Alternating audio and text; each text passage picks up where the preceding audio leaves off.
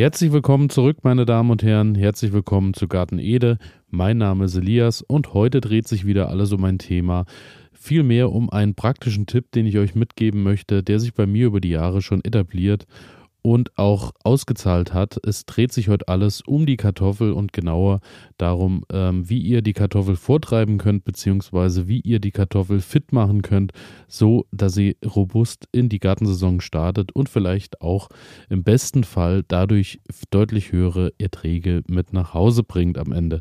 Und genau darum soll es heute gehen, denn wir befinden uns so langsam aber sicher in dem Zeitfenster, in dem das Ganze stattfinden sollte. Ab Ende Februar kann das Ganze nämlich gestartet werden. Und ähm, die Kartoffel kommt natürlich dann erst, ja, so Mitte, Ende April ins Beet. Bei uns ist das Ganze äh, tatsächlich so, dass die Kartoffeln immer so ein bisschen später raus können, denn meistens haben wir hier doch noch gute Fröste, so gerade Anfang Mai. Oft kommen die Eisheiligen nochmal vorbei und äh, bringen nochmal gute Minustemperaturen mit. Und daher ähm, hatte ich auch schon Jahre, da habe ich die Kartoffel schon Anfang April, glaube ich, mal gelegt. Und äh, da war es dann doch so, äh, dass dann das Grün schon recht groß war und nochmal ordentliche Frostschäden abbekommen hat. Man muss aber auch dazu sagen, ähm, ja, die Blätter, die dann schon aus der Erde rausschauen, werden dann so ein bisschen schwarz und äh, fallen dann eben ab. Aber es ist dann trotzdem nicht Topfen und Malz verloren, denn die Kartoffel kann natürlich im Anschluss auch weiter am Boden bleiben und treibt wieder neu aus. Daher ist das dann definitiv auch nicht das Ende der Saison, der Kartoffelsaison oder der Kartoffelernte für euch. Das äh, macht am Ende vielleicht auch einen kleinen Ertragsunterschied, aber natürlich kann die Kartoffel dennoch weiter im Boden verbleiben. Und ähm, daher ist bei mir so, ja, ich denke eher so Anfang März der Zeitpunkt, wo ich beginne, die Kartoffel vorzutreiben. Im Moment warte ich tatsächlich auch noch ein bisschen äh, auf meine Sorten, die ich mir in diesem Jahr ausgewählt habe und geordert habe. Aber dazu komme ich dann morgen nochmal im Speziellen zu den Sorten. Heute soll es erstmal darum gehen, was ihr tun könnt und warum ihr vortreiben sollt.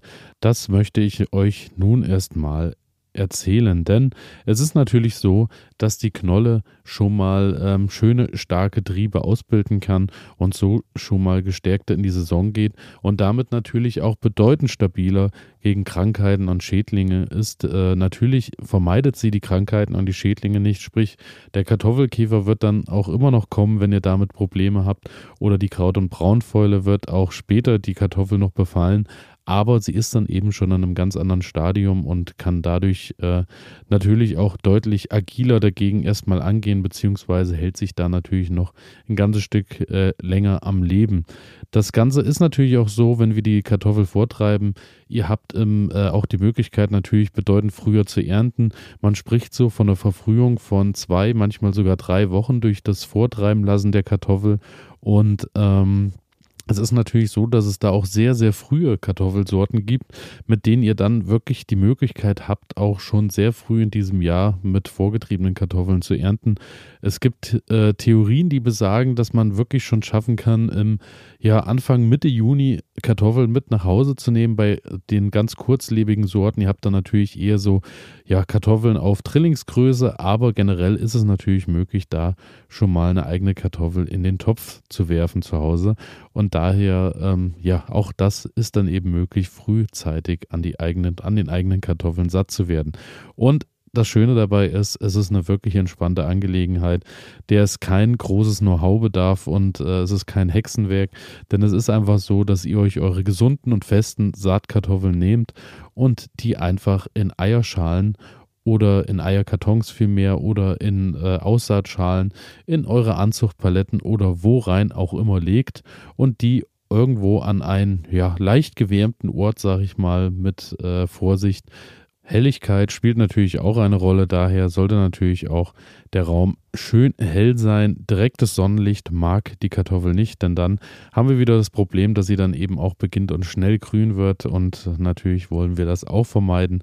Daher ähm, schaut einfach mal, bei uns ist so eine Räumlichkeit, zum Beispiel die Waschküche, dort ist die Luftfeuchtigkeit auch noch recht hoch.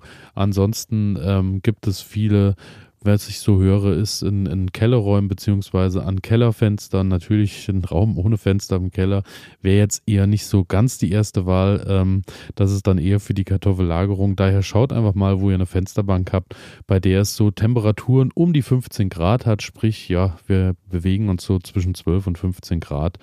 Und ähm, ja, es sollte natürlich auch die Helligkeit gegeben sein. Und dann fängt die Kartoffel eigentlich recht zuverlässig und schnell an und kommt aus ihrer Keimruhe und beginnt mit dem Austrieb der ersten Keime.